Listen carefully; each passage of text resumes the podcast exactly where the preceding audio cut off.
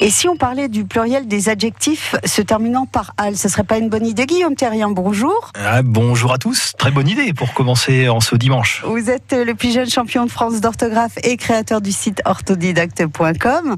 Comment se forme le pluriel des adjectifs qui se terminent par al? Les adjectifs qui se terminent par al prennent un, un, x ou en tout cas un pluriel en AUX, comme les noms à vrai dire. Hein. On est habitué à un cheval des chevaux, c'est la même chose pour les adjectifs. On va citer quelques exemples. Alors les exemples, je prends l'adjectif euh, subliminal, donc un message subliminal, des messages subliminaux. Logique, oui. Voilà, euh, je peux citer aussi des intérêts occidentaux, donc occidental au singulier, occidentaux au pluriel, et oui. puis euh, un soin médical, des soins médicaux.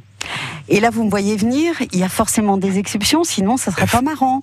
Eh oui, forcément. Donc il y a quelques adjectifs qui gardent le pluriel en ALS. Ouais. Alors qu'est-ce qu'on a? On a banal, par exemple, banal.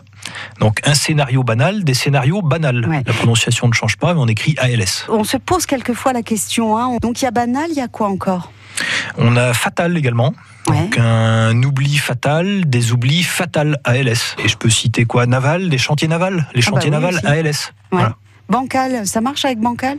Bancal aussi. ALS. Pour quelques adjectifs, parce que sinon ça sera encore moins drôle, il y a les deux pluriels. Alors ça c'est curieux, effectivement, la langue française n'a pas tranché pour certains adjectifs. Euh, Je pense à glacial, ou final peut-être, qui est encore plus courant. Final, l'adjectif final au pluriel, on le trouve tantôt ALS, tantôt AUX. Les deux sont possibles, on trouve dans les dictionnaires les deux dès qu'on ouvre le dictionnaire.